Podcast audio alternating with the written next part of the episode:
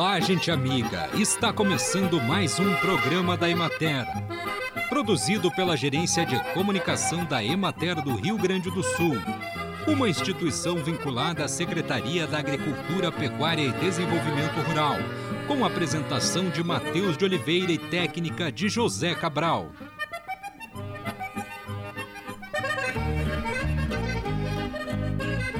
Segundo dados da Organização Mundial da Saúde, a resistência microbiana a antibióticos esteve entre as 10 principais ameaças para a saúde em 2019. Além de diminuir a eficiência dos medicamentos, a presença de resíduos nos alimentos pode causar efeitos indesejáveis, como alergias nos seres humanos e animais, além de causar impactos negativos ao meio ambiente.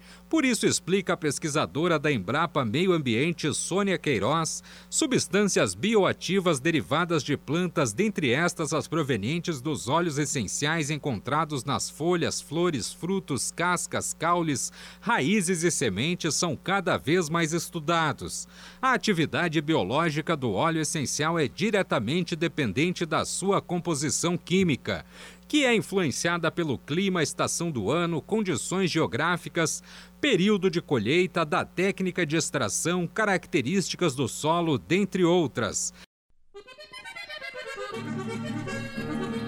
A batata normalmente é comercializada após ser lavada e empacotada em malhos com 1 ou 2 quilos e eventualmente com 5 quilos ou então a granel, o que permite ao próprio consumidor inspecionar e selecionar os tubérculos. Eventualmente, em algumas regiões específicas, a batata é apresentada ao consumidor apenas escovada. Entre as desvantagens de oferecer a batata lavada, pode-se considerar a elevação dos custos e, consequentemente, do preço final ao consumidor. Além disso, acelera a deterioração dos tubérculos, causada por patógenos pós-colheita, e aumenta a suscetibilidade ao esverdeamento. Outro ponto a ser considerado é a qualidade da água usada no processo de lavação, que deve ser tratada ou proveniente de poço artesiano, evitando-se a água de rios e açudes que podem estar contaminados. Acompanhe agora o panorama agropecuário. Na regional da Emater de Santa Rosa, as lavouras de melancia e melão seguem com bom desenvolvimento vegetativo e as do cedo florescem. Continuam os trabalhos de capina e adubação nitrogenada em cobertura e alguns produtores de melancia realizam controle de ácaro, tripes e míldio.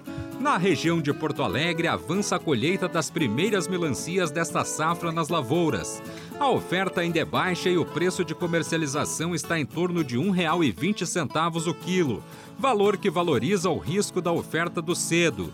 Os frutos são de aproximadamente 4 a 5 quilos e as lavouras estão em boas condições e desenvolvimento.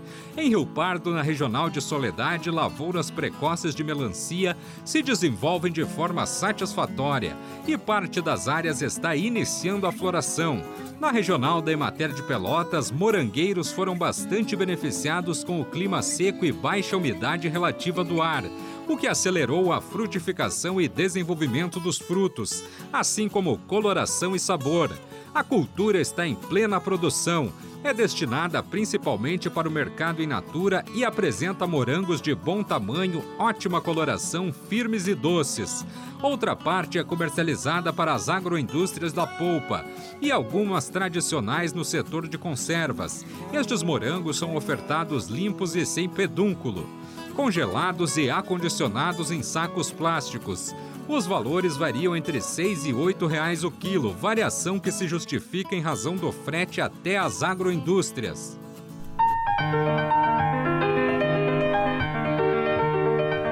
No programa de hoje, vamos conversar com o urologista Sérgio Noronha, que é chefe do Serviço de Urologia do Hospital São Lucas da PUC e professor da Escola de Medicina da Pontifícia Universidade Católica do Rio Grande do Sul, sobre o câncer de próstata. O doutor avalia que durante a pandemia do Covid-19 houve uma significativa diminuição de casos por subnotificação ou porque as pessoas deixaram de fazer seus exames médicos preventivos? Sem dúvida alguma, a pandemia causada pelo coronavírus afastou os pacientes dos consultórios. principalmente aqueles habituados a avaliações periódicas de rotina. Este fato se correlaciona com o perigo de progressão de qualquer doença que demonstre riscos de evolução,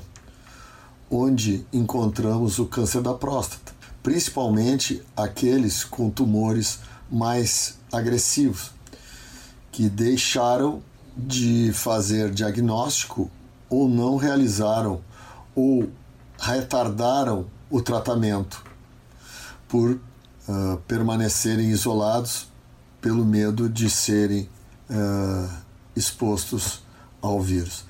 Esta constatação eu posso afirmar que eu percebi no meu dia a dia do consultório agora com a, o regresso paulatino das consultas e das visitas de, eh, de rotina pela aqueles homens que faziam uh, avaliação periódica até antes da pandemia. Ao finalizar, por favor, transmita uma mensagem de motivação para que a audiência fique mais atenta aos cuidados com a saúde. Os cuidados com a saúde têm como marco inicial a prevenção de doenças.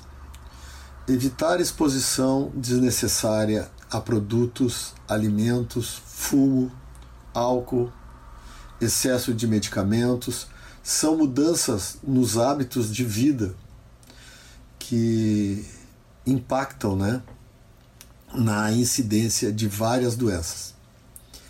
Mudanças de comportamento, como sono reparador, redução do sedentarismo, redução da obesidade e do estresse, atividade física regular, correta alimentação, oferecem melhores resultados na qualidade de vida e uma importante redução nos riscos à saúde, inclusive na prevenção de câncer.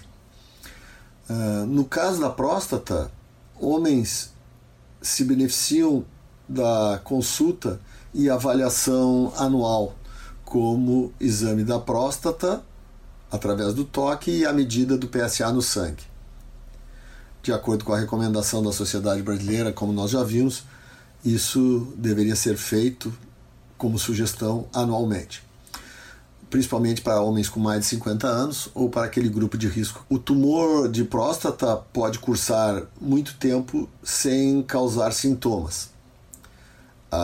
As campanhas do Novembro Azul têm por finalidade conscientizar a população da importância de identificar estes homens com doença inicial que podem ser curados. Muito obrigado. Queria agradecer o convite que me foi feito para trazer estes, essas informações uh, sobre o câncer de próstata na campanha do Novembro Azul. Conversamos hoje com o urologista Sérgio Noronha. O modelo canadense de biodigestor é do tipo horizontal, apresentando uma caixa de carga feita em alvenaria e com largura maior que a profundidade, promovendo então uma maior área de exposição ao sol, o que possibilita uma grande produção de biogás e também evita o entupimento. Conta com uma câmara de fermentação subterrânea revestida com lona plástica, uma manta superior para reter o biogás produzido de modo a formar uma campânula de armazenamento e, por fim, uma caixa de saída onde o efluente é liberado.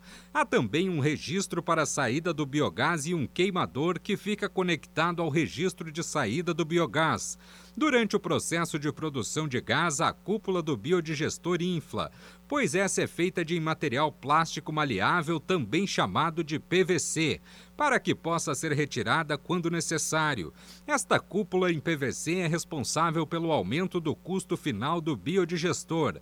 Este tipo de biodigestor é o mais difundido no Brasil por apresentar a vantagem de poder ser usado tanto em pequenas quanto em grandes propriedades e também em projetos agroindustriais. E assim encerramos mais um programa da Emater. Bom final de semana a todos vocês e até a próxima segunda-feira neste mesmo horário.